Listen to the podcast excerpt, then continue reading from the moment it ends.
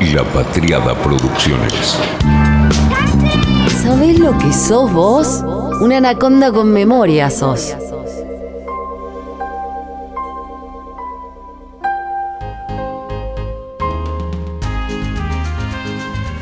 Brasil. Ganó Lula y celebramos. Pero, ¿cómo ganó?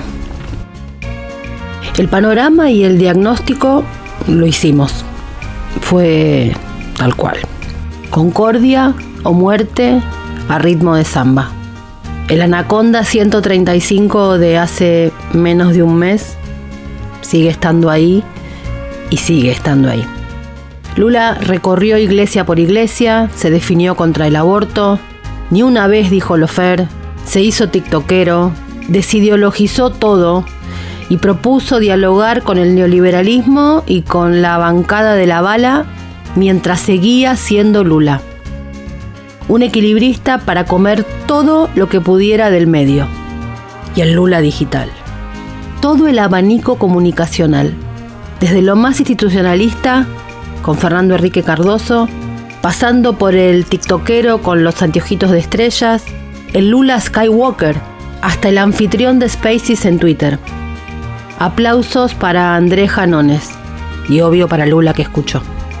Todos los especialistas sostienen, incluso los que trabajan en la campaña de Bolsonaro, que el diputado reelecto Andrés Janones y su artillería digital contra el presidente Bolsonaro fueron más que efectivos y pusieron al candidato a la reelección siempre a la defensiva en esta segunda vuelta. Al punto de que el equipo legal de Bolsonaro llamó al Tribunal Superior Electoral para que se eliminaran publicaciones de las redes de Janones. Janones es el gurú digital de la campaña de Lula. Fue el que hizo que Lula escuchara y que los miembros del PT se dieran cuenta de la relevancia de ese espacio. Fue el responsable de darle dinamismo a las redes sociales de Lula. No suelo hacer esto, pero acá vale para no cansar. En la descripción de este episodio te dejo el link de algo especial que hice sobre este personaje y sobre el proceso del Lula digital y el recorrido de ese territorio. Dato, ya sabemos, no mata relato. Tan es así que acá algunos siguen necios con la idea de que las redes no importan. Y es más, dicen que no importaron en esta elección. ¿Dónde viven? ¿Qué leen? ¿Por qué les gusta tanto ese encierro? Yo sigo sin comprender y la verdad creo que ya no tiene mucho sentido seguir dedicándole tiempo y energías a ese interrogante. Allá ellos. Lula escuchó y se dejó ayudar. En este link están los datos por si alguien quiere dejar el capricho e ir a buscarlos. Lula hizo todo lo contrario de lo que hacen muchos y muchas acá, cuando caen en una campaña nostálgica de un país que terminó, un país del que le hablan a pibes y ellos se miran, porque lo que conocen no tiene nada que ver con eso que mencionan esos que hablan. Una retórica de las efemérides. ¿Y el pasado inmediato cuándo? ¿Y la última década desde 2013, 2012 a hoy? ¿Cuándo? Luis Ignacio Lula da Silva tendrá su tercer mandato como presidente de Brasil después de ganar las elecciones más apretadas desde la redemocratización. Lo eligieron más de 60 millones de personas, el 50.90% de los votos válidos. El actual mandatario, Jair Bolsonaro, obtuvo el 49,10% de las voluntades en esta segunda vuelta, escribe Nicolás Cabrera en Non Cuba News. Aprovecho el evento, dice, para intentar hablar con algún policía. Sus opiniones me obsesionan porque su protagonismo político aumenta. En esta elección, el número de candidatos de las fuerzas de seguridad aumentó un 27% en relación a 2018.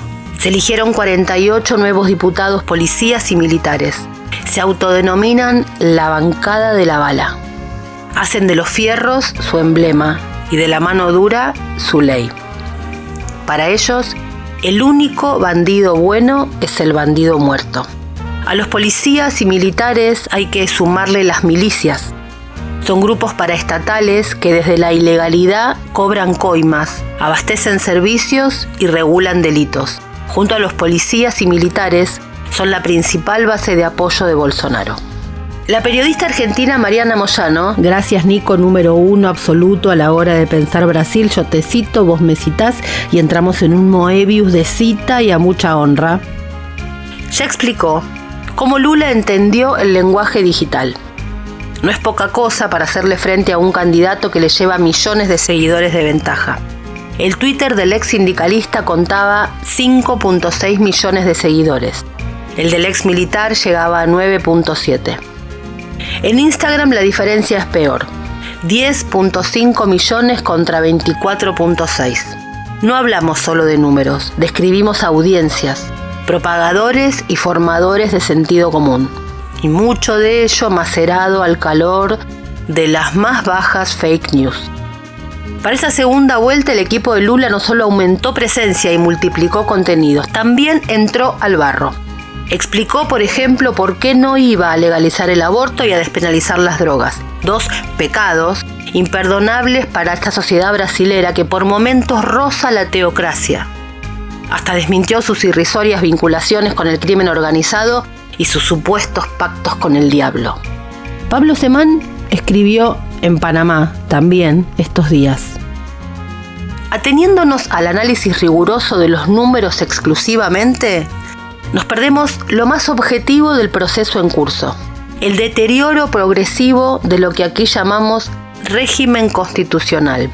Y esto no debe perderse de vista, porque los bolsonarismos, que mucho más que un partido electoral, configuran una corriente social potente, regresiva y al mismo tiempo revolucionaria, han avanzado hasta establecerse como una parte extensa de las sociedades latinoamericanas, en las que imponen su agenda gobierne quien gobierne. De este hecho, no debemos esperar mucho más que el alivio que produce el amainar de la tormenta, ni efectos contagios regionales, ni presumibles éxitos de maniobras imitativas que surgen de la curiosa tendencia a establecer leyes de hierro históricas con un caso y uno más que tal vez podría repetirse. Le escribo a Semán y le cuento. Ayer entrevisté a los pibes de Menem de la Universidad de Itela. Ese fenómeno me tiene de lo más curiosa. Y lo vinculo con lo que decís de los bolsonarismos como una corriente social. Acuerdo en todo con eso. Estos pibes no son esto. No son del molde libertarios. Para nada. No quieren romper las cosas. Pero vengo obsesionada con los pibes y cómo vienen actuando y básicamente quiénes son. Entonces te hago una pregunta, Pablo. ¿Qué viste de lo que rápida y superficialmente llamamos la juventud en Brasil? ¿Hay algo que vos decís, listo, esto los atraviesa? Acá yo diría desencanto de la política y los políticos, ponele. ¿Y en Brasil? Entiendo que los pibes Menem no son eso, también lo que veo es lo siguiente. Primero que es un periodo de cambios muy veloces en la subjetividad política, no solo de los jóvenes, yo entiendo por los jóvenes cada vez más los sub-25, aunque la, demografía social los pone en los 30, pero yo creo que aparte esos cambios son muy rápidos, seguro en los sub-40, con un punto ciego muy grande en los sub-25, porque desconocemos casi totalmente el dispositivo en el que ellos se subjetivan políticamente. Yo lo que veo como hipótesis más o menos explorada empíricamente con los jóvenes sub-25 es que hay una dialéctica, una retroalimentación entre las pretensiones del Estado de hacerse presente, de regular, de imponer, de, cualquier cosa, incluso democráticamente, y digamos los, fracasos del Estado en eso y la multiplicación de los motivos de, reclamo. Y todo eso para mí además fue acelerado por, por, la pandemia, que generó una subjetividad más particular todavía, porque digamos en esa generación de los que tienen entre 17 y 24 años, los últimos tres años fueron claves en su vida y es además una, una porción muy importante de sus vidas. Entonces, Hay un proceso aceleradísimo de deslegitimación del Estado para esos pibes y en general para todos los demás. Eso es lo que yo veo, si querés, como factor dinámico de esta cosa que es tan veloz. Brasil y Argentina. Siempre nos miramos o de frente o de reojo, pero nos miramos. Ya sabemos lo que es Argentina, ya sabemos lo que es Brasil, hoy no quiero decir nada de esto. Ya sabemos lo que es Argentina y ya sabemos lo que es Brasil. Lo que no sabemos es quiénes son estos pibes Menem. Una obsesión, una de ellas, los pibes. ¿En qué están los pibes? El jueves 20 de octubre ganó la conducción del Centro de Estudiantes de la Universidad Torcuato Di Tella, CEDIT, una agrupación llamada Menem, Menem con puntito. Porque no pudieron utilizar el nombre de una persona, la universidad no lo permite. Entonces armaron una sigla. Y la sigla es Menem, que quiere decir Movimiento Estudiantil del Nuevo Encuentro Mayoritario. Tienen a Menem y a Nuevo Encuentro adentro. Ya que haya un movimiento en un establecimiento educativo como una universidad pública o privada, con la caja de resonancia que es una universidad así y con pibes, merece atención. Hay fenómenos que se expanden. ¿Este es uno? ¿Son libertarios? No. ¿Son neoliberales? Mm, no. ¿Son peronistas? Mm, sí. ¿Qué son? El 24 de octubre, hace poquitos días, fue mi primer contacto con ellos. El primero, el Galimberti de ellos, César Scheffer. En 1984, Galimberti tenía 37 años. Estaba en Bucios, en Brasil. Brasil, Argentina. Ya sabemos lo que es Argentina, ya sabemos lo que es Brasil. Viajó hasta Foz de Iguazú y en lancha cruzó para el lado argentino. Después un micro hasta Buenos Aires. Volvió a la ciudad tras seis años de exilio. Su nombre era César Scheffer. Se da algo interesante en Twitter a veces. Te seguís con gente para saber qué dice. Casi no intercambias en público. Jamás un insulto, es todo elegante. En silencio, en público. Te medís. Con este Galimberti era así. Hasta ese espacio que hicieron ellos en Twitter en que me metí y empezamos a hablar por privado. Ahí con un poco más de confianza y mientras oía a los Menem, le dije que tenían que llamarse agrupación Rosas Amarillas. ¿Por qué? me pregunta. Dice que no se acordaba. Claro. Porque en ese momento, en los 90, la figura era Susana. Susana estaba de novia con el Corcho Rodríguez que le regalaba las rosas amarillas.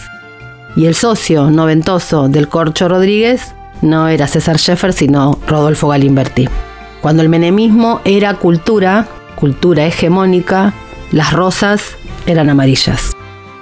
Me resultó fascinante ese espacio que hicieron. Al progre cristinismo le había salido un grano, los libertarios. Y a esa actualidad de los libertarios le sale un grano, los Menem. Todos algunos jóvenes cristinistas, los libertarios y estos Menem, todos hijos sanos de Pacapaca. Estos Menem tienen una bandera, es contra el advocado Toast. Son los hartos del obamismo late bambú. Quieren volver a una fiesta del poncho. No es tanto salvar el mundo del cambio climático hoy y todos los días, es más, bueno, pero anda a coger turbopolítica le dicen. Al discurso antipolítica de ley le responden con rosca, turbopolítica. Es decir, que el peronismo, porque así se reconocen ellos, o al menos algunos, ganó el centro de estudiantes de la Ditela. Yehov, no existís. Charlé con ellos de esta manera. Está casi todo el crudo, Espero no arrepentirme de no haberte dicho de cortar cosas, Ligüela. Vamos. Hablé con Ezequiel Acuña, que es consultor político en Numen Publicidad y estudiante de ciencia política en la Universidad Siglo XXI. Ignacio Tesón, consultor político en Numen Publicidad, economista de la Ditela y magíster en finanzas de la Universidad de Valencia.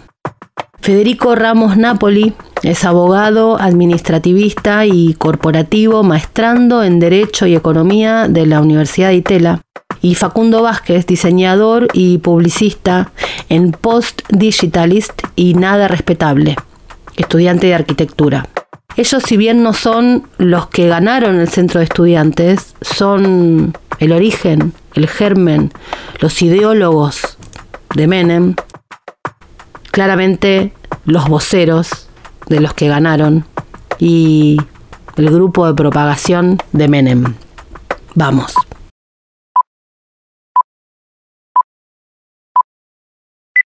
Bueno, lo primero que les, quiero decir es em, algo que voy, a decir en el podcast, pero como es una entrevista, em, se los quiero decir a ustedes para que cuando escuchen lo que digo no, no quede como cuando se corta el entrevistado y se dice la opinión, viste que esas cosas quedan espantosas.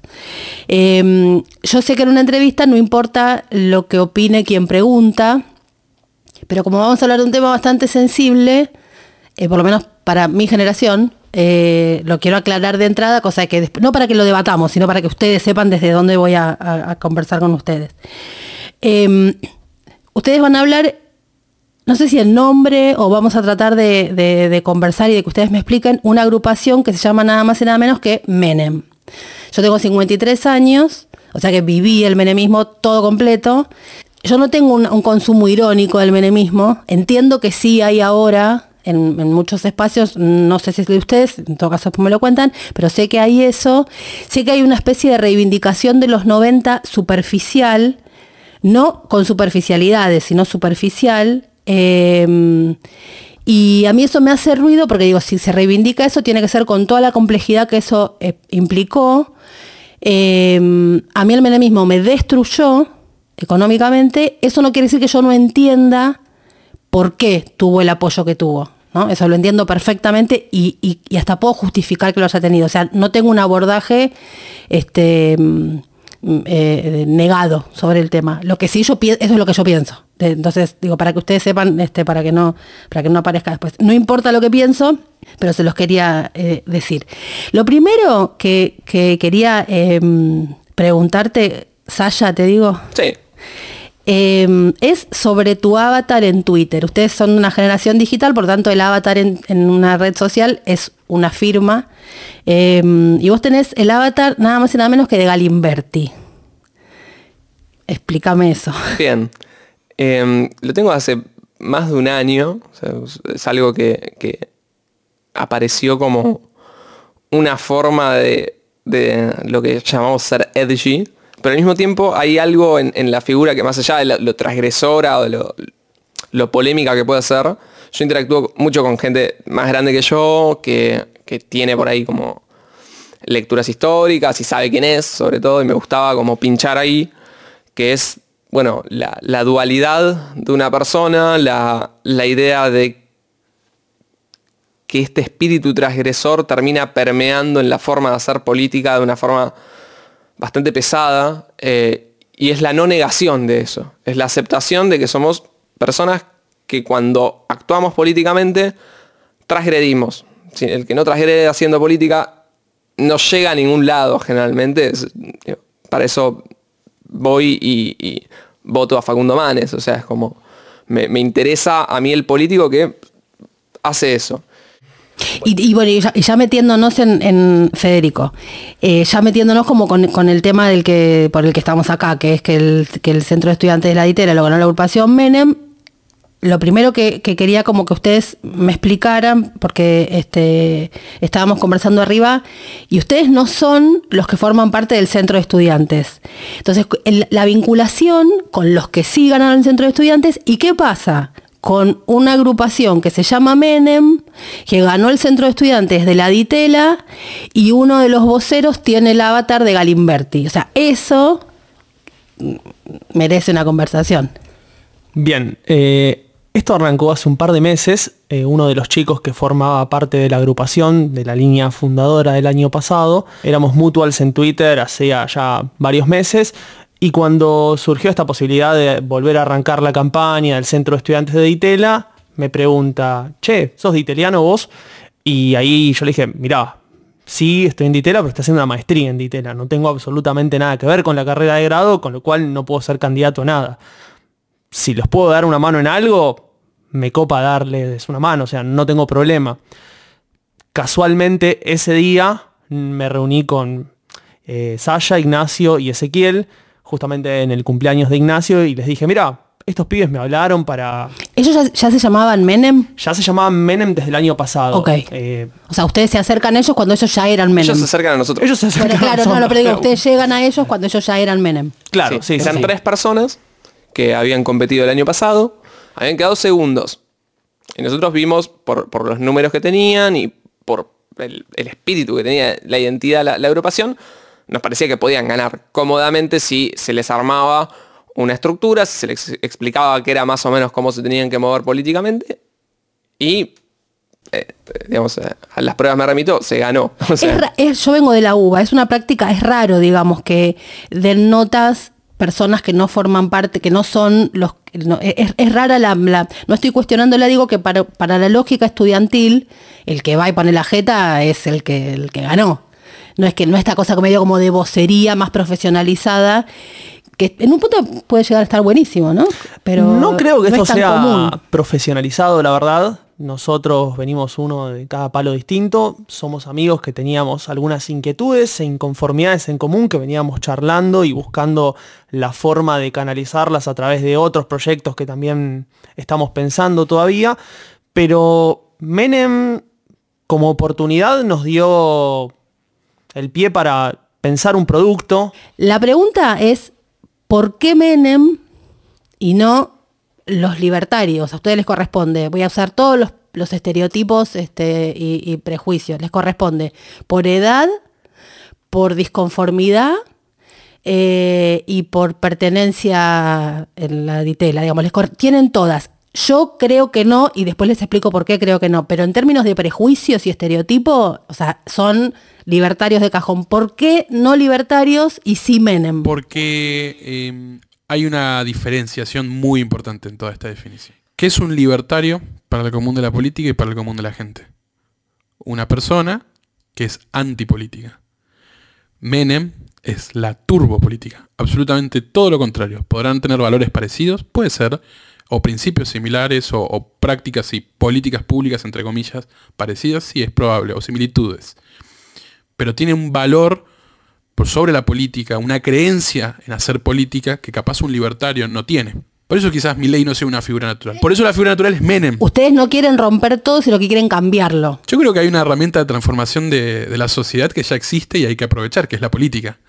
O sea, no hay que inventar nada nuevo, hay que usar lo que ya existe y sabemos que funciona. Con lo cual, entonces ustedes son peronistas. sí, peronistas somos todos, o sea, O sea, también es cierto. puede ser, el peronismo es una herramienta de transformación política. Absolutamente, sí. Es, es probable que... Yo diría que es una forma. es una forma. Yo creo que toda esta generación eh, nueva de pibes absolutamente disconformes, de donde quera- queramos ubicarlos, son todos hijos sanos de paca paca. O sea, es como eh, hay hay una línea ahí y eso llegó a un nivel de hartazgo que fue para otro lado, ¿no? Es como cuando vos insistís mucho con que tus hijos coman manzana, de grande no quieren comer ninguna manzana nunca más. Bueno, creo que en ese sentido son, son como hijos de paca paca. El, el- universo Milei para mí es como una especie de grano en el culo de la juventud kirchnerista, porque no entienden por qué salieron para ese lado. Eh, me parece que si, si Menem, este espacio, se convierte como en un espacio de jóvenes, es el grano en el culo de los libertarios. Me parece que es como esa operación, Bueno. funcionaría. Entonces, ahí en, en- en ese espacio, ustedes charlaron un rato largo sobre algo que a mí me dejó pensando mucho, que es esto de algo que fue absolutamente hegemónico desde el punto de vista cultural, que es mucho más que ser hegemónico políticamente, ¿no? Hoy es disruptivo.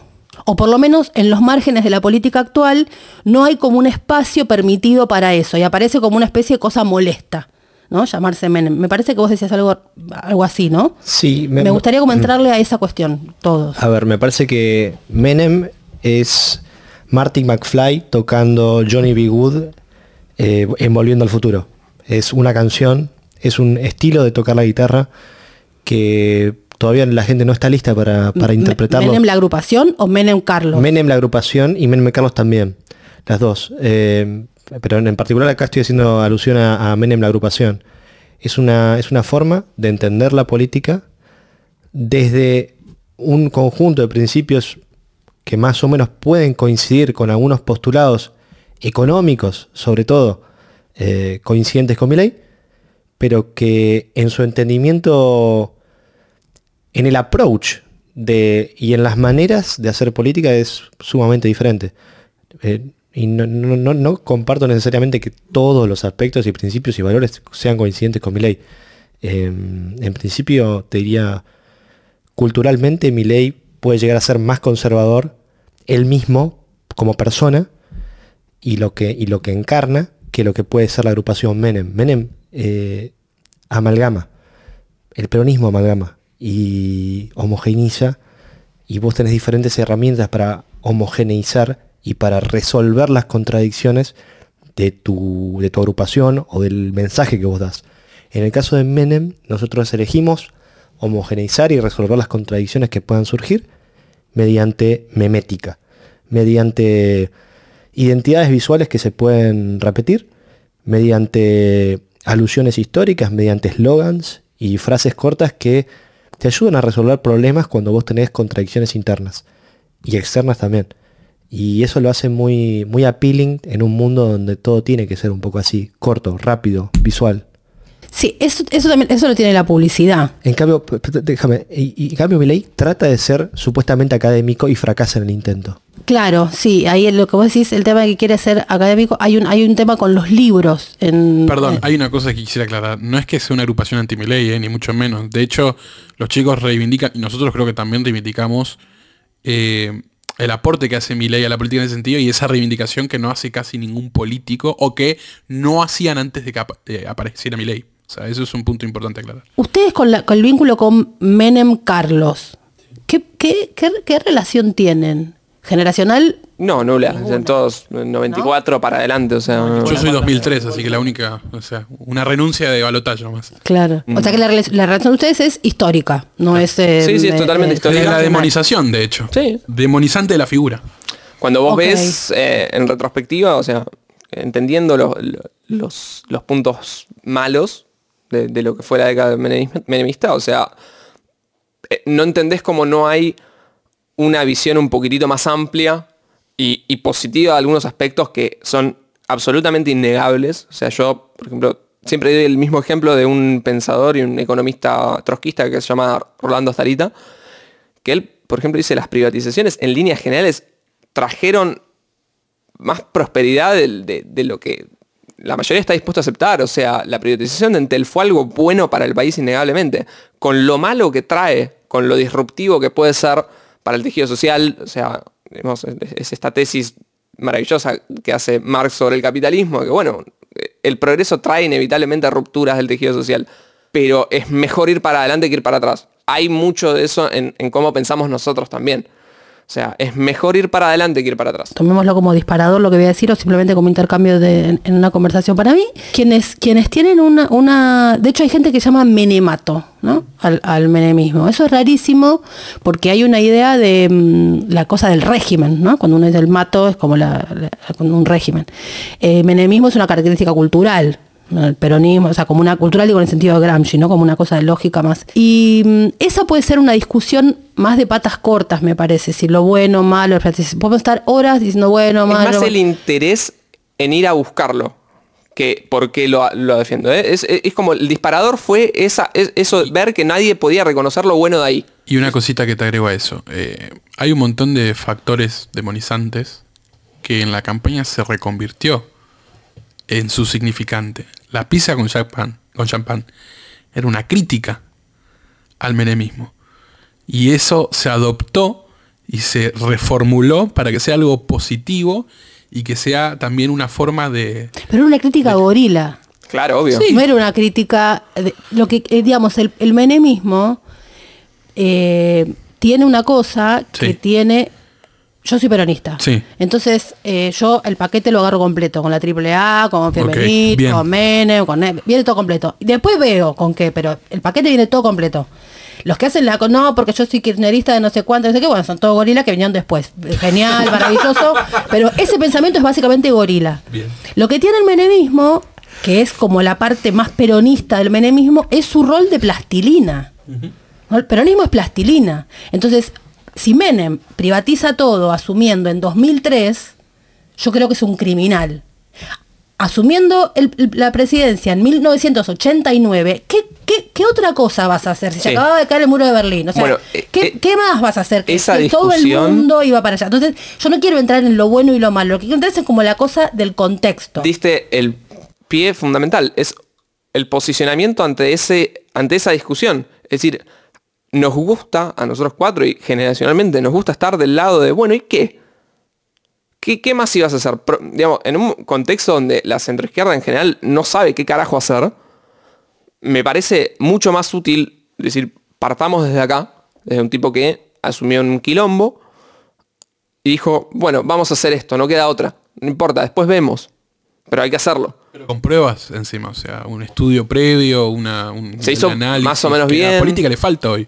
Hoy no hay planes de gobierno. Hoy es un vamos viendo. Y ni siquiera es un buen vamos viendo, porque tampoco terminan escuchando a la gente en lo que realmente quiere o necesita. Ojo, no digo que la gente sepa qué es lo que quiere y necesita, pero no hay, la política en general no está viendo ni siquiera un nivel de escucha a la ciudadanía. Es, es- se escuchan a, a ellos solos, se escuchan a su panza. Dos cosas que no, que no quiero dejar pasar porque estaban, aparecieron mucho en el, en el espacio. Me lo, lo- lo escuché todo y lo grabé y lo volví a escuchar y o sea, hice los deberes. Una cosa es el tema de, no me acuerdo quién era que decía de ustedes en, la, en el espacio el tema de los puentes. Hicieron, usaron mucho la palabra puentes, tender puentes, tender- como algo, eh, no me acuerdo quién fue y, por qué bien salió ese tema, pero lo dijeron mucho. No sé si tienen algo pensado sobre eso, cómo... Sí. Eh, de base, creo que lo que este grupo siente es que la política nos necesita. Necesita gente que tenga una mirada un poco más audaz, un poco menos, menos temerosa a los riesgos. O sea, hay, hay muchos miedos bien fundados, hay grandes problemas políticos, hay grandes problemas de representación, grandes problemas de tocar dos o tres variables y se te puede ir todo al carajo. Pero eso no puede ser una excusa para, para la inmovilidad y para no hacer cosas que se tienen que hacer desde la política, como formar cuadros, como tener políticas a largo plazo, como tener agenda propia desde los partidos políticos. Y nosotros queremos eso. O sea, en algún punto es, es una posición casi reaccionaria de la política. Es decir, queremos volver a la política de antes. Pero es la política bien entendida, no, no la política de focus group. No la Ni política la de- viciada, ni la corrupta, o sea. Y frente a eso, Bueno, nosotros muchas veces decimos... a haber un problema con la No, bueno, pero a ver. A mí, a mí- mi problema nunca fue con la corrupción, sino el problema del corrupta- aparato cor- productivo. cor- pero corrupta, bueno, eso es- corrupta con, con- consigo mismo, o sea, te corrompes a vos mismo. Menem tenía un ideal del cual tampoco se salió, o sea, hay, hay, hay, un, hay una fundamentación y hay un, no a la corrupción, sino a, a- a su plan de gobierno. o Igual sea, está bien, no es una, hay un- no es no, no, que quiero decir, no hay un cambio por, por cambiar, porque bueno, ya está, o sea. se, se murió con las botas puestas en cuanto a su programa económico y su programa político. Me parece que va un poco por Menem es Caballo también, ¿no? Sí, Digo, sí. Caballo sería como el puente entre Milei y hoy. Hoy. Menem es Caballo, pero Caballo no hubiera sido Caballo sin Menem, me parece. Claro. Eso, No, no, es, eso es por importante. supuesto. Siempre Y la y política esto- evidenciado cuando se postuló en el 99, o sea. No, el con De la Rúa. No, y con, con de la Rúa, y con De la Rúa también. Pero, pero el punto ahí también es ver eh, la realidad política de hoy como un gran equilibrio de Nash en el cual todos están perdiendo, pero nadie quiere hacer nada para dejar de perder porque va a perder un poquitito más. Entonces, en esa lógica, nosotros vemos en Menem un tipo que en 1989 agarró, tenía un quilombo terrible, no dio pie con bola durante dos años y recién en el 91, con esta cuestión de la transgresión, la audacia o llamarlo como quieras, ordenó las cosas. El orden, la, ¿cómo te puedo decir? La, la posibilidad de proyectar la estabilidad es un factor que nuestra generación, por lo menos quienes alcanzaron la adultez en los últimos 10, 15 años, no conoce en la Argentina. Y un poco ver al- en los 90, más allá de todos los problemas sobre el aparato productivo, sobre eh, el pico de desempleo que hubo y un montón de otros problemas que no los negamos, al contrario, discutimos, pero así como discutimos las cosas malas, también discutimos las cosas buenas que parecieran haberse fumado del discurso tanto político como histórico. Pero retomando esa cuestión de lo que pasó en el 91 y por qué nosotros anhelamos eh, que Argentina se dé la piña, la pase mal de alguna forma, para después pasarla bien.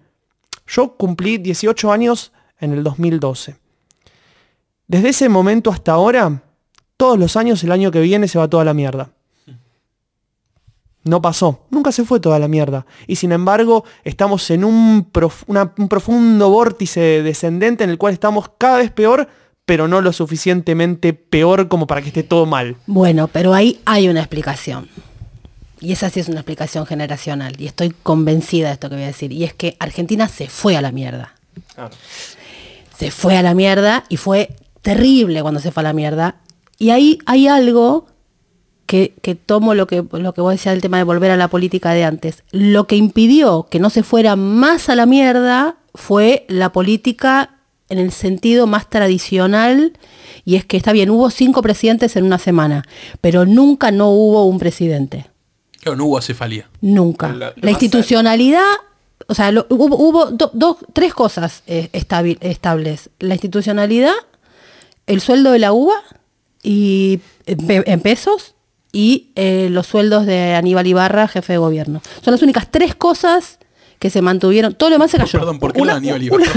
él era jefe de gobierno Claro. y el primero de mes, la plata, el aguinaldo estuvo depositado el 22 de diciembre de 2001. Ah, eso, ese dato no lo tenía yo. Una pregunta, la institucionalidad. Sé que la- quien está entrevistando sos vos, pero la institucionalidad, ¿no la rompen Dualde y Alfonsín en el 2001? No, al revés. Para mí. Pero igual, no, no, qué sé yo. yo. yo lo que digo es, lo que quiero decir es que eh, hubo, hubo, ha habido crisis así en países que quedan sin gobierno. Es Sri Lanka, ahora. Sí. Por ejemplo. por ejemplo. Y ahí había otros en otros, digamos, en- acá no pasó. En el momento uno no se dio cuenta, no es que estábamos a- a- a- em, comiéndonos los gases de la policía diciendo, ay, bueno, menos mal que la institucionalidad. No, eso lo, lo vemos después. Pero, pero la Argentina se fue a la mierda. Entonces a mí me parece que una de las partes más valiosas de la Argentina, eh, yo soy una persona muy orgullosa de, de mi país, muy orgullosa de mi país. Eh, entre otras cosas, porque, porque juzgamos genocidas, por, por una cantidad de cosas, pero además porque nos fuimos a la mierda y hay un esfuerzo colectivo de esto, eso no va a volver a pasar. Eso no va a pasar más. Pasarán una cantidad de cosas, pero eso del 2019 y 20 no pasa más. Bueno, y eso es un, una, creo que es un mérito de todos, ¿no? De los políticos, es un mérito de todos nosotros. Ahí se nos llena el culo de preguntas. Yo no, no- no estoy tan seguro de que sea así.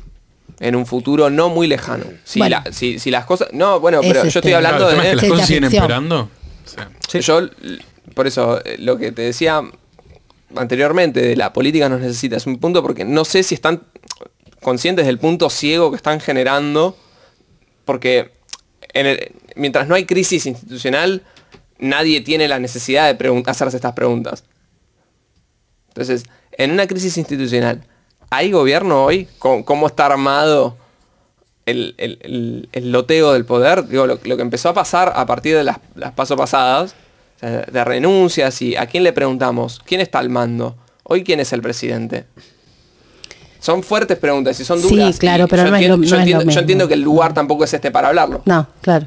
Pero ent- entendés que es un problema. No, volviendo a Menem es, Menem es una simplificación a todo el sistema. Claro. O sea, es sim- simplificamos las cosas, muchachos. Hagamos las cosas así, así y así. O sea, y vamos para adelante. Todo despega.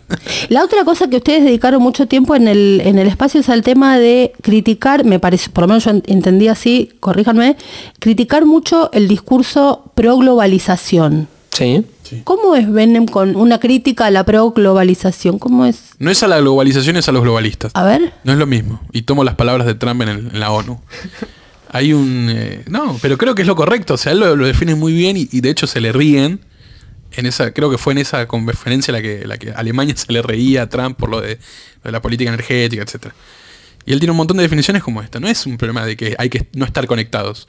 Nadie dice que Argentina tiene que ser la Unión Soviética o- o ser aislacionista. No. Pero hay determinadas políticas, hay determinadas agendas que no son propias de la cultura argentina. ¿Y por qué los argentinos tenemos que ser sometidos a ella? Por ejemplo, Por ejemplo, El la... consumo de carne. Claro.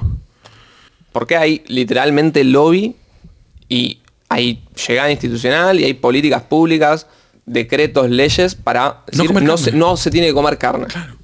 Hay un El- ministro el- que el día de adhiere los a eso. vegetales, no sé. Es un problema. El en ambientalismo exacerbado también. O sea, el un- problema el- el- la- es, es un- una discusión con lo que Nancy Fraser llama el, el neoliberalismo conservador, el progresismo conservador, o el progresismo neoliberal, digamos. Es eso. Sí. Sí. No con, no con la globalización en términos de, de Netanyahu, no, no. es inevitable que, o sea, a menos que seamos todos Norcorea, que es un problema también, pero lo otro va a traer aparejado una Norcorea, porque la reacción a eso siempre es cerrarse totalmente. Pues llega un punto donde una sociedad no puede coexistir con la contradicción de tener todo, eh, todo, todos sus consumos culturales, todas sus ideas, todos sus proyectos tijereteados por una agenda que adopta una tecnocracia. O sea, e- es un problema. Quieren desarraigar al concepto de nación.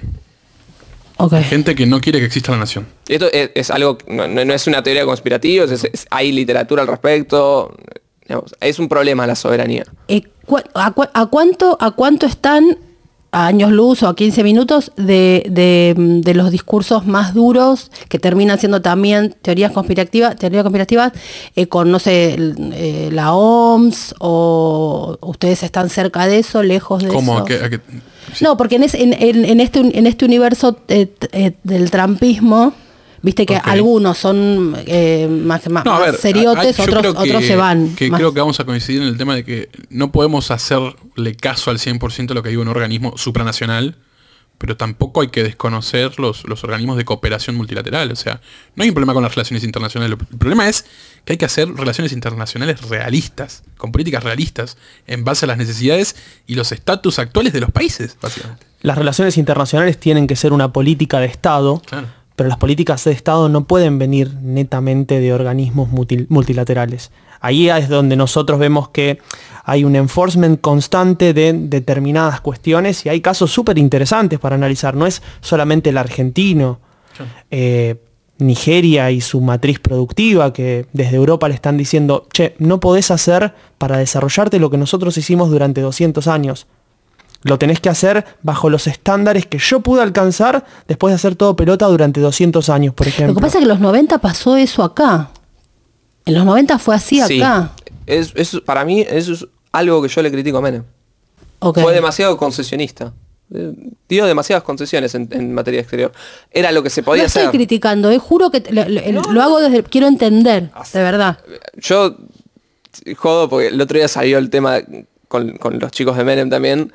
Eh, alguien pasó como, como una gacetilla de un evento de gente que es mucho más conservadora que nosotros, el palo del seineldinismo.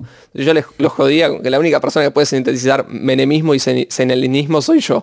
Eh, porque, eh, soy- yo, yo entiendo que eso fue, No, no, fue un no, problema de Menem. A, fin- a fines de los 90, eh, Seineldin y Luis Zamora, en un montón de... Estaban absolutamente de acuerdo. Y parecía... Seine- del- no, era kirchnerista. Pero claro, Por por eso no... No, no, No, no, pero yo a veces me piden esta explicación. Yo digo, la, la política lamentablemente a veces te pide cosas Pero sí. y en su momento a Menem le pidió eso. Pero creo que hoy es momento de otra cosa. Perfecto. La diferencia es el momento histórico. Menem es un fenómeno neoliberal en su máxima expresión en el momento del fin de la historia, en el fin y la caída de la Unión Soviética, en el momento donde el, amer- el americanismo era el must. Y se, y se unió a ese conjunto de países que, que estaban yendo en esa dirección. Y le sirvió. Argent- Argentina fue perfectamente recibida por el Fondo Monetario Internacional. El mismo Menem fue recibido por, por la Cámara Baja de, de los Estados Unidos. Por G20. Por- eh, Cuando se creó el G20, justamente. G20. somos parte del G20 gracias a, a la integración que creó Menem. El Mercosur, o sea, hubo una integración incluso regional en un proceso liderado por una Argentina que en ese momento tenía una matriz productiva mucho más eh, diversificada y, y- y donde las materias primas no eran tan, tanta parte, digamos, de las exportaciones. Y, y sí, las manufacturas eran un componente más importante que se importaban a la región, sobre todo a Latinoamérica.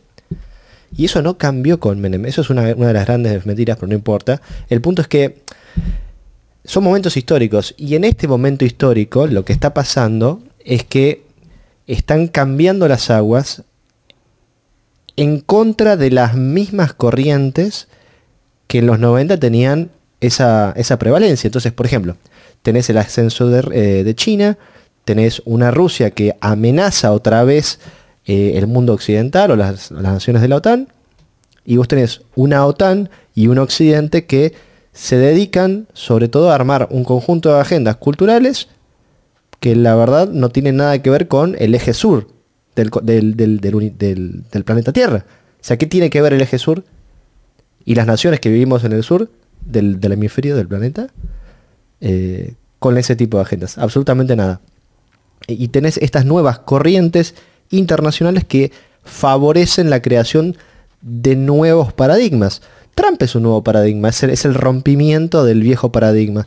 Vos podés ir en contra del nuevo paradigma si vos querés un tiempo.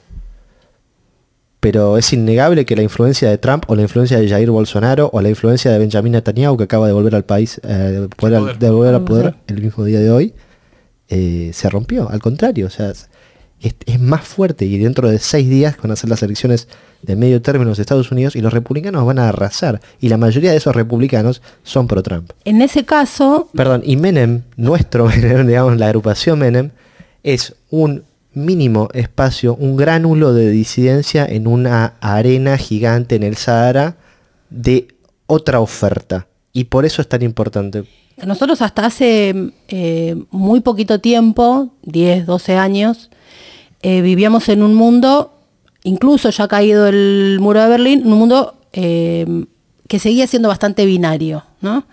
Eh, siempre se, podía jugar un poco, si eras peronista, tercera posición, vas y venís con uno y otro, eh, pero había dos, para, dos grandes para elegir. En este momento el mundo apareció un tercer actor, que es toda esta internacional de derecha, con todas las diferencias que tienen entre sí, ¿no? Por supuesto. Y ahí entraría más cómodo el espacio de mi ley, o no. Ahí me gustaría que ustedes me expliquen cómo es, cómo ustedes y comparado con, con dónde entran a jugar. Bueno, ahí. desde nuestro granito de arena, como decía Nacho, que, Si que es cuenta- Menem. No, ustedes hagan de cuenta que son un partido político que está por ganar elecciones, no importa. Acá, acá pero el punto es, nosotros buscamos no ser una posición caída del mapa, como lo es hoy mi ley desde la antipolítica. Decimos, queremos llevar estas discusiones al mapa. ¿No somos hegemonía?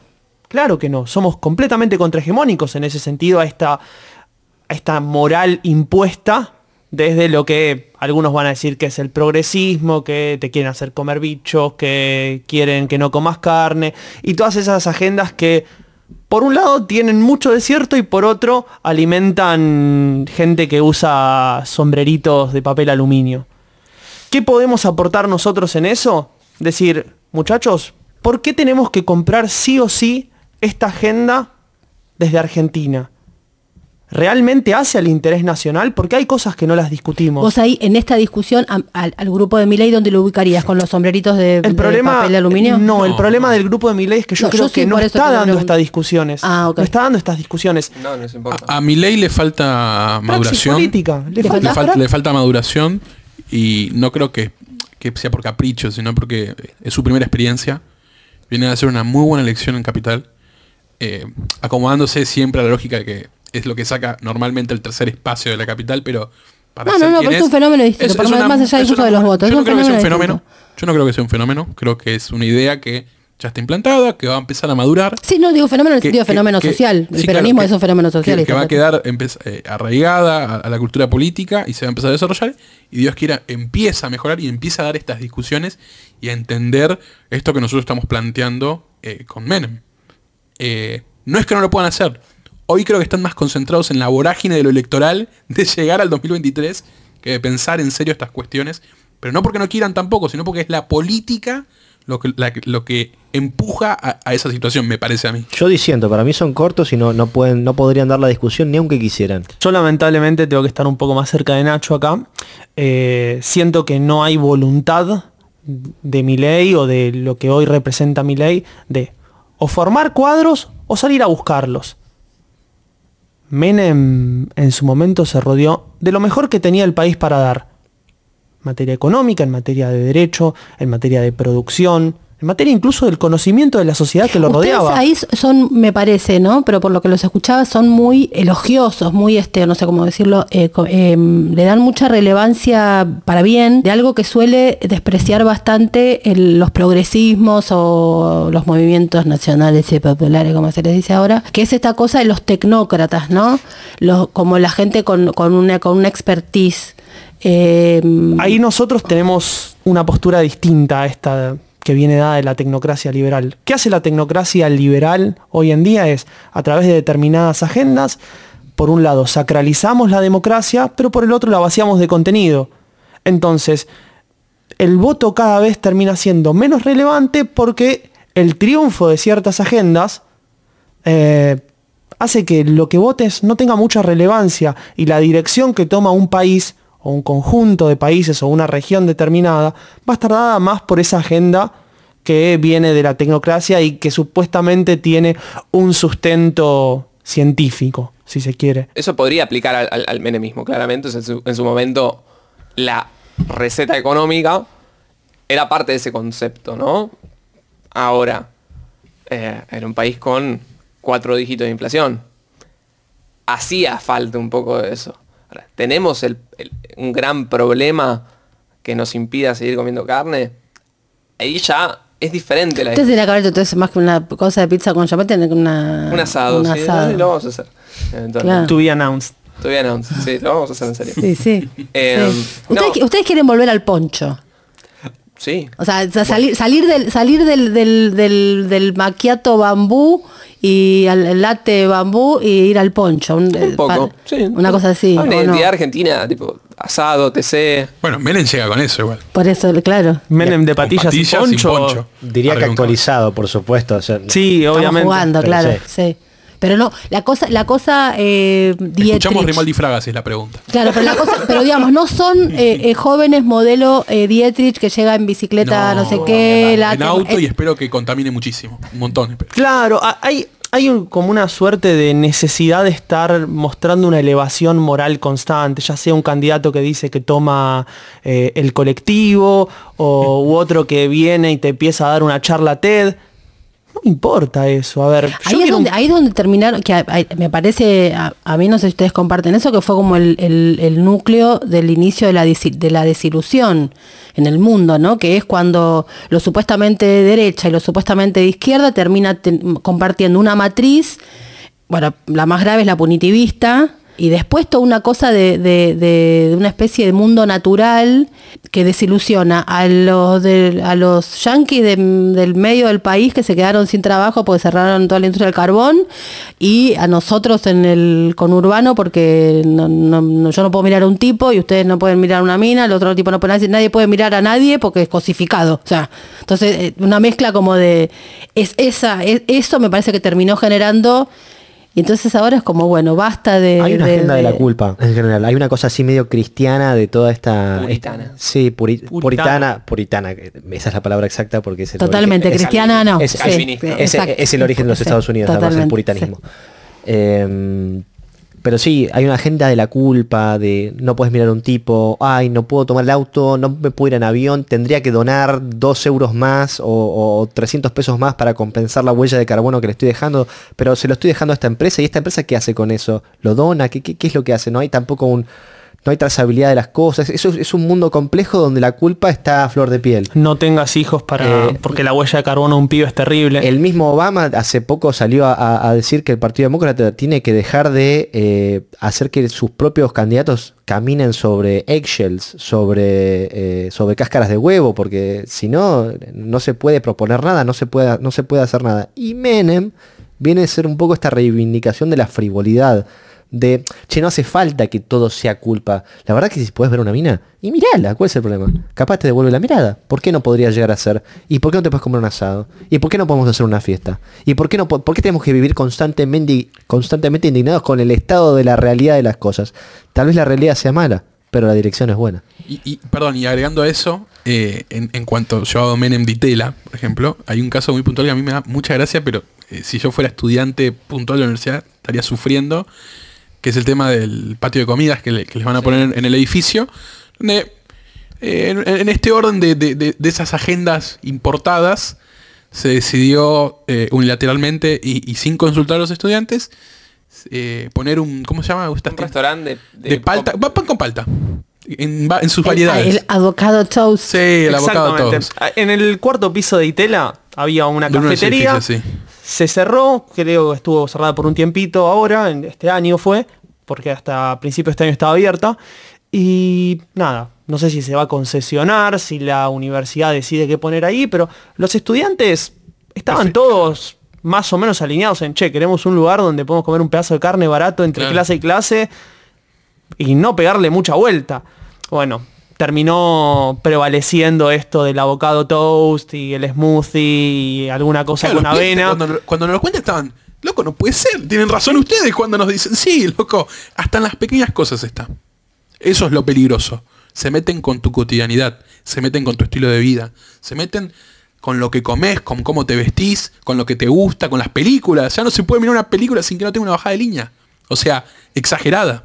Y Ditela, más allá de su excelencia académica, me parece un lugar realmente muy bueno para estudiar. Pregnan mucho todas estas agendas, estas charlas donde te cuentan que no podés hacer tal cosa, que es conveniente no hacer esta actividad, eh, que no, la, la minería Es está mal. eso. Exactamente, pero ¿de qué carajo vive el argentino en un país en el cual cada vez tenés más pobres? O sea, yo a esa gente le, le llevaría la fotito de la señora que estaba en Chubut, creo, diciendo la minería es pan, paz y trabajo. Pan, o sea, era creo que pan, trabajo, minería, algo así. Hay análisis de impacto ambiental, incluso sobre la explotación petro- petrolífera en el mar argentino, en el Ministerio de Salud, circularon estudios eh, que decían, si esto se hace de tal, tal y tal forma, no hay un impacto Perdón, ¿qué, ecosistema. qué pasaría si en muerto". Vaca Muerta prohíben el fracking? ¿Cuánta gente deja sin trabajo? Que es algo que, tipo, hay gente que está abogando por eso hoy y que tiene llegada Sí, sin ir más lejos la complejidad de la ley de los humedales, ¿no? Sí, Que por lo menos, no, no yo no sé si estoy en, la- contra, la pero hay, planta, hay una discusión no, no, ahí. pero no, sobre- no solo en la planta, sino el, el trabajo que genera afuera. Sí, sí. Un pueblo. Sí, todo, bueno, pasa con ¿Qué, todo, qué con argumento, todo perdón, de- ¿qué argumento cabería ahí contra Menem? Ay, no, pero cerró trenes y los pueblos fantasmas y esto. Y vos también querés hacer lo mismo, de otra forma. Es la misma lógica en todo caso. Sí, si nos queda tiempo seguimos un poco más, pero quería preguntarles por algunas figuras. Me da la sensación, eh, yo soy profe en la UBA hace muchísimos años y, viste, sacás como un detector, te vas dando cuenta, este curso va para allá, el otro curso, porque la gente se junta, aunque sea, el, el azar no existe, algo junta a la gente. Y me da la sensación de que, a diferencia por ahí de, de- de los eh, pibes más libertarios que tienen una, están más rabiosos, yo no sé si tiene que ver con cierta comodidad económica, con alguna cosa, pero son pies más rabiosos, tienen como la ira como, como eje, este, yo no, no, no, como que parece que ustedes son como más respetuosos, están menos enojados. Entonces, les quería preguntar por algunas figuras importantes de Argentina y de, sí, básicamente de Argentina, que no, no escuché, nu- no les escuché nunca opinión. eh, y Si como, te enojas, perdés en todo Claro. esto. Iba a decir eso. Bueno. Esa- eso mismo. Entonces, hecho- empiezo, empiezo- entonces empiezo por Néstor Kirchner, Un- que es quien usaba esa frase. eh, eh, esto es una opinión. Yo crecí en una familia muy kirchnerista en el, y, y mi padrastro es Mempo Giardinelli. eh, mi madre es funcionaria actual en el gobierno hace varios años. Así que tengo que tener much- un poco cuidado con la opinión. Pero diría que es una persona que capitalizó una época. De la misma forma que Carlos Menem capi- capitalizó una época, es calcado lo mismo. Kirchner capitalizó una época en la que ¿La era- capitalizó o la entendió? la ¿O entendió, la entendió, entendió las frustraciones del momento y transformó esas frustraciones en un movimiento político. Y eso la- vos lo decís como un valor positivo. completamente positivo, completamente positivo. Uno tiene que interpretar las necesidades y las demandas del momento para transformarlos en un mo- movimiento positivo, en teoría, para el interés nacional. Después vemos qué significa eso, qué, qué- qué implica eso. Puedes discutir los fines e incluso la idea de país que tenía Mm. Kirchner. No obstante, no, no vas a, a menospreciar su capacidad Claro. de interpretar Él qué pasaba que- en Argentina en el 2003. Él entendió Entendió- que no era desde el enojo, era desde el amor. Eso no es poco. Entendió integración latinoamericana. Este es el momento de la integración latinoamericana. Este, este es el momento, es ahora. Y trabajó en esa dirección. Porque él tenía una frase, que es mi frase preferida de él, yo soy muy de Néstor, no así, pero sí de Néstor. Él decía, una frase maravillosa, decía, no quiero un país en estado de locura.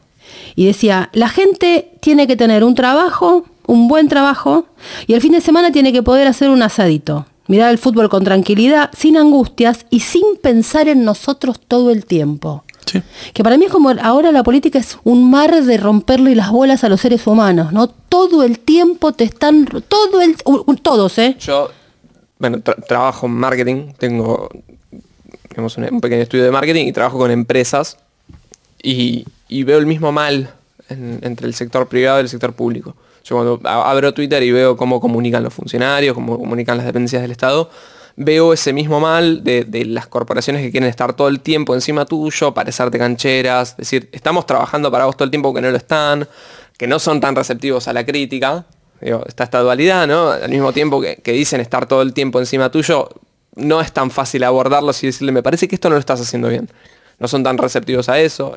El mismo tipo de defensa corporativa y de, en lugar de criticar por qué no haces, son dos discursos que están muy presentes y creo y, y trabajo para erradicar eso de, de ambos lugares. O sea, me gustaría que no fuese tan así, que ni las empresas estén todo el tiempo queriendo bajarte línea, ni los políticos estén todo el tiempo queriendo parecerte buenos y estén más ocupados en gestionar, en hacer que las cosas funcionen y en crear agenda para sostener la política, no ser subsidiarios de gente que te dice qué es lo que tenés que decir. Y las otras dos personas por las que quería preguntarles era, les pregunto por estas dos por, por cuestiones generacionales, ¿no? Porque ustedes los tienen muy alrededor, de Menem ya hablamos. Cristina, y les digo los dos para que si quieren se repartan la palabra, y el Papa Francisco. Voy a hablar de Cristina porque es algo que ha circulado entre nosotros varias veces. Yo hace mucho tiempo estoy como escribiendo una carta para ella.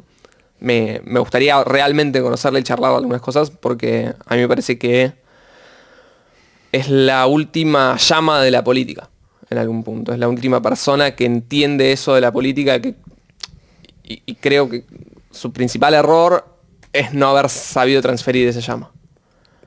Eh, y me parece que Argentina enfrenta un gran desafío al momento de ver si puede crear a un político de la talla como ella. Eso que estaba con Menem y no con Rukaf. Es importantísimo. Hay, hay un tema, yo, yo creo que es algo personal de ella, creo que la muerte de su marido le pegó muy fuerte y creo que no volvió a ser la misma y desvirtuó los desvirtuó de alguna manera y pervirtió buena parte de la agenda que su propio marido había tratado de entablarla, digamos, durante los años anteriores, en especial en la segunda presidencia de ella. Cristina interpreta muy mal la época, sobre todo a partir de 2008, 2009 en Argentina. No, no está a la altura, no entiende lo que está pasando en el continente, no entiende lo que está pasando afuera, no entiende cómo ya se empezaban a ver signos claros de la de- del declive europeo, que hoy vemos un continente que es un geriátrico a cielo abierto. Esas cosas hay que empezar a pensarlas un tiempito antes y así como su rol de prevalencia y ser la cabeza del peronismo durante 15 años, ya 10 años, es indiscutible. ¿Qué pasa después de Cristina? ¿Hay un después de Cristina? ¿Quién va a ser?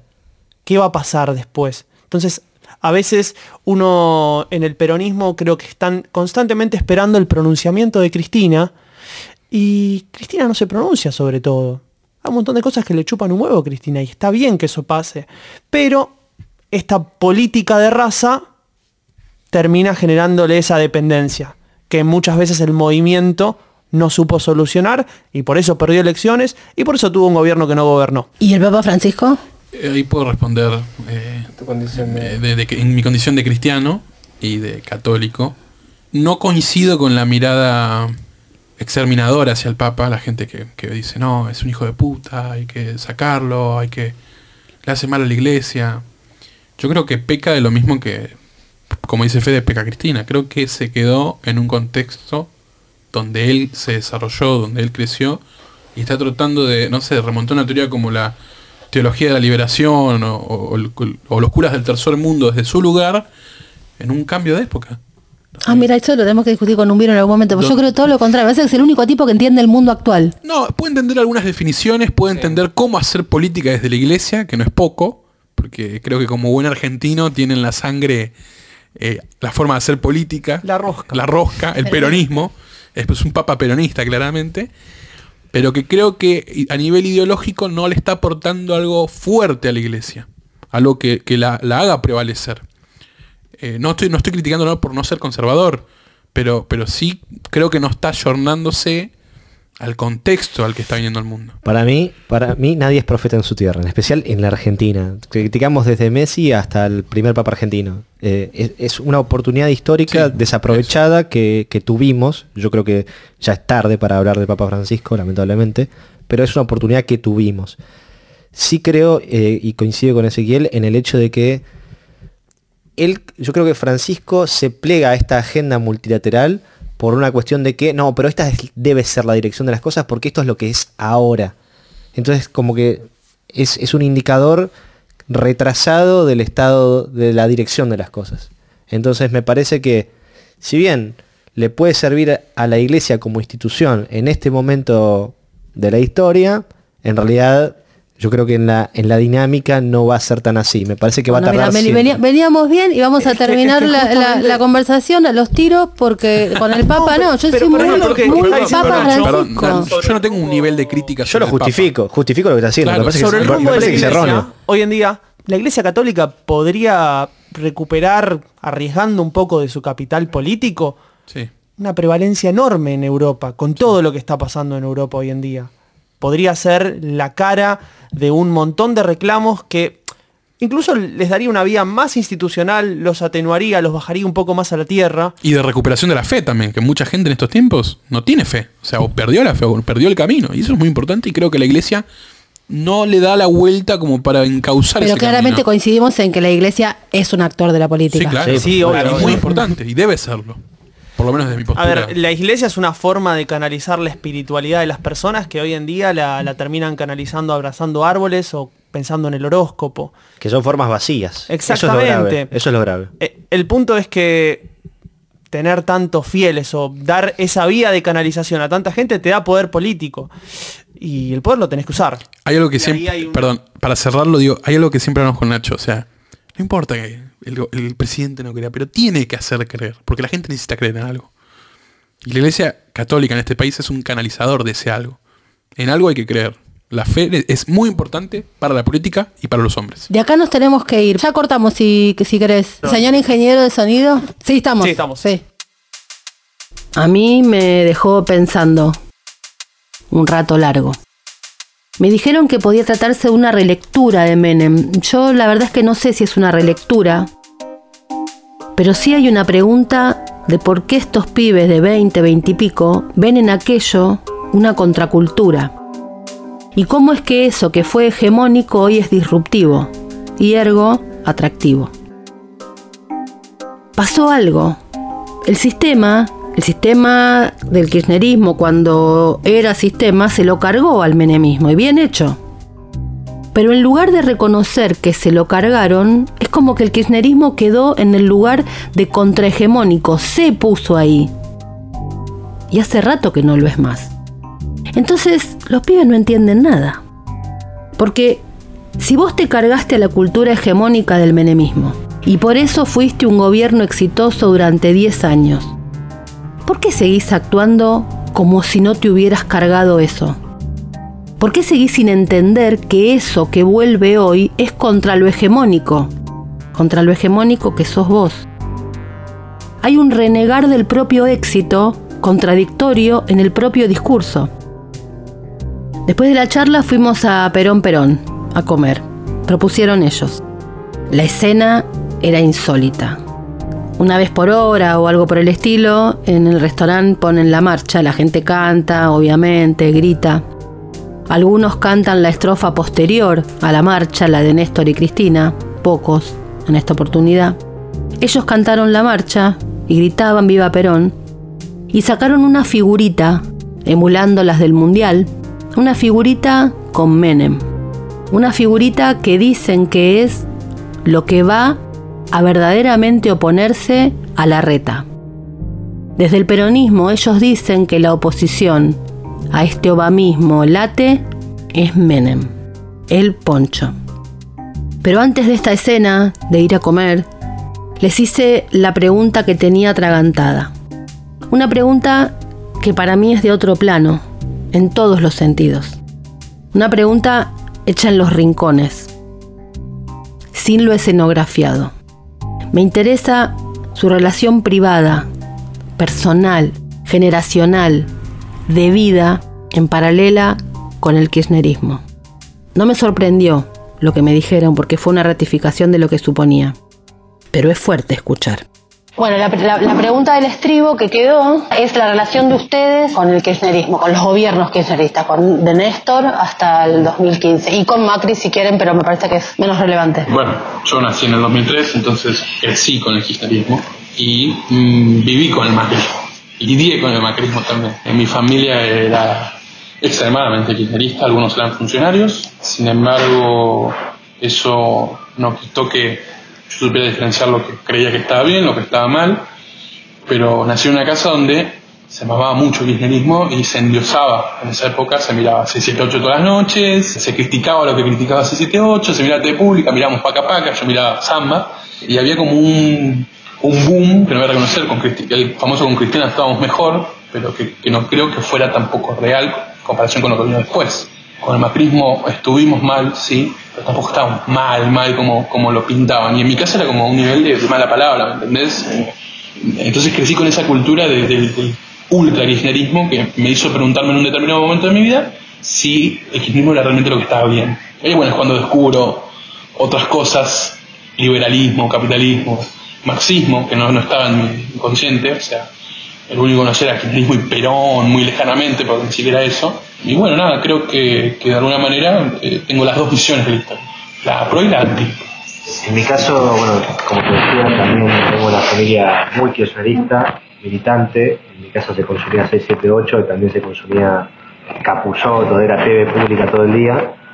Eh, soy un poco más grande, tengo 27 años, pero de todas maneras eh, me acuerdo de la un poco de toda la historia de esos 15 años. ¿Cómo lo viví yo? A título personal, eh, como una constante decadencia. Esa es la realidad. Una persona que es eh, menor de 30 años debe haber vivido ese, ese periodo de esa manera. Entonces, eh, la juventud maravillosa, digamos, yo no, la llegué a vivir. Yo no pude mamar el kirchnerismo en esplendor. Solamente vi decadencia. Y eso es lo mismo que le pasa, estimo, a la mayoría de las personas jóvenes, eh, sub-25, sub-24 solamente ven decadencia. No, no, no les interpela para nada la, revolución eh, cultural que inició el kirchnerismo a nivel regional y tampoco a nivel local. Me parece que, que no, simplemente no les llegó eso y tampoco lo pueden interpretar. Por ahí, dentro de 15 años, en vez de ser Menem, es Kirchner. Y hay una demonización absoluta del kirchnerismo. Probablemente sea así. El kirchnerismo en su etapa más temprana, o al menos yo siendo chico en ese momento lo percibí como un... Las cosas van a volver a ser estables como lo eran en los 90. Mi familia no era particularmente kirchnerista, pero tampoco eran gorilas. De hecho, como que tienen una postura bastante contraria a estos de el gorila se queja por gorila.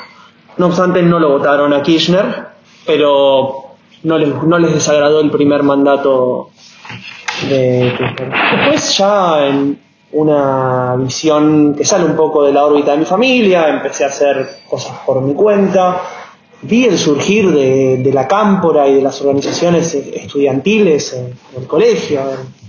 Nacional tenías desde los libros de Felipe Piña en el curso de ingreso que un poco te endiosaban todo lo que estaba comenzando a pasar, hasta el surgimiento de núcleos de, la cámpora en contraposición a los troscos que estaban siempre haciendo dos millones de partidos o la franja morada. Y ahí empezás a decir, ¿qué es lo que quieren realmente? ¿Cuál es eh, la praxis que te quiere vender esta gente? Y decís, quieren aspirar a tal cosa que no tiene nada que ver con el interés del país, con el interés de la gente. Y ahí es donde se rompe. Por eso antes yo mencioné esta fecha como el 2008, 2009, el momento en el cual dejan de interpretar lo que pasa y lo que necesita la Argentina. Dejan de pensar a la Argentina como un país en una región y como una, en una región y en el mundo, y lo llevan a decir, esto es lo que tiene que ser, nosotros ya compramos esto, hasta el final con esto. Y ahí perdieron una chance histórica, porque justamente ese es el momento en el cual lo que dice Nacho empieza a materializarse, esta cuestión de siempre estamos un poquitito peor, somos una máquina de desechar oportunidades, una tras de otra. Y así en cierta medida también el kirchnerismo desaprovechó la quizá la, la oportunidad más grande de redimirse cuando le soltaron la mano a Scioli en el 2015. Entonces, Cosas. Fue una daga que te dolió. Fue una, una daga en tu corazón eso. El mío. No, no- no- no sé cuál fue tu problema sinceramente, pero yo siento que ahí... eh, No, a mí, a mí me, Scioli me- era una... me pareció, una- no lo... me- me pare- no sé, para el peronismo es insólito que alguien haga eso, ¿entendés? Entonces es Era la como... ventana de escape perfecto, era la síntesis de la tesis No, pero que era nunca- el pero kirchnerismo el- con la antítesis que era el menemismo y... Claro, pero, y pero, pero quedaban ni- pero ni siquiera, ni siquiera desde ese punto de vista. O sea, si, si, si tu partido político, tu, tu eje, tu, tu estructura psíquica, eh, te, te te- siempre viene con un nombre propio que te marca el camino, y si no, y si no le pones, haces una vuelta, es eh, Perón al gobierno, eh, eh, Campo al gobierno, Perón al o sea, pero, con nombre, el candidato es el proyecto. A, a sintetizar porque Sí, no, sí, perdón, perdón, perdón. me pasa algo parecido a, a lo que dice él. Yo creo que en, en mi casa eh, no eran particularmente kirchneristas. no sé, mi, mi- mi vieja por él hoy es medio gorila de izquierda. Pero hasta la 125 se bancó. Y después no. Porque un corrimiento mental, una, una, una sensación de, che, eh, nos quedamos enroscados en esta derrota que no pudo superar nunca más y eso trajo un colapso estético, ideológico, en praxis política que no pudo superar hasta el día de hoy. O sea, hoy el kirchnerismo más duro sigue viviendo en esa, en, en esa, en esa rosca, sigue pensando en términos de Vicentino, o sea, es como no soltó nunca más. Y esa derrota lo marca políticamente y a mí me pasaba que yo también veía más o menos buen gobierno y, y todo lo que vino después era una- de una rigidez ideológica que me, parecía repulsiva, una, una, una rigidez conceptual, una, algo ya muy chato, muy, muy poco audaz. Sí, me gustaban algunas cosas. Digo, cierta, cierta posición medio nacionalista que, siguió teniendo, eh, obviamente que, que siempre adhería a eso, que me parece como la bandera más rescatable que tuvo el kirchnerismo, ¿no? Siempre tomar las decisiones malas, buenas, lo que sea, pensando en el interés nacional. Eso me parece que no estuvo articulado con una agenda realmente inteligente y, y no dejaron que, que- que pudiera imbuirse de nuevas ideas, de un poquito más de realidad, heterodoxia a la hora de afrontar el Esa heterodoxia para mí, el kirchnerismo en, en un momento determinado sur- sufre una huida de cuadros muy grande y después esa, esa huida la termina reemplazando con esta este núcleo, esta baba gigante de ONGs, eh, organismos, asociaciones, etcétera y termina volviéndose una bolsa de gatos sin cohesión. Que La cohesión probablemente es el, lo más rescatable del peronismo a lo largo de su historia. La capacidad de, a partir de la heterogeneidad de un montón de actores, generar una, coex- una cohesión en un plan de gobierno y un proyecto. Como dijiste vos antes, tiene que ser el candidato. Estas fueron las respuestas de ellos. Ahora a mí me parece que falta que nosotros abramos las preguntas. Fue una realización de La Patriada Producciones.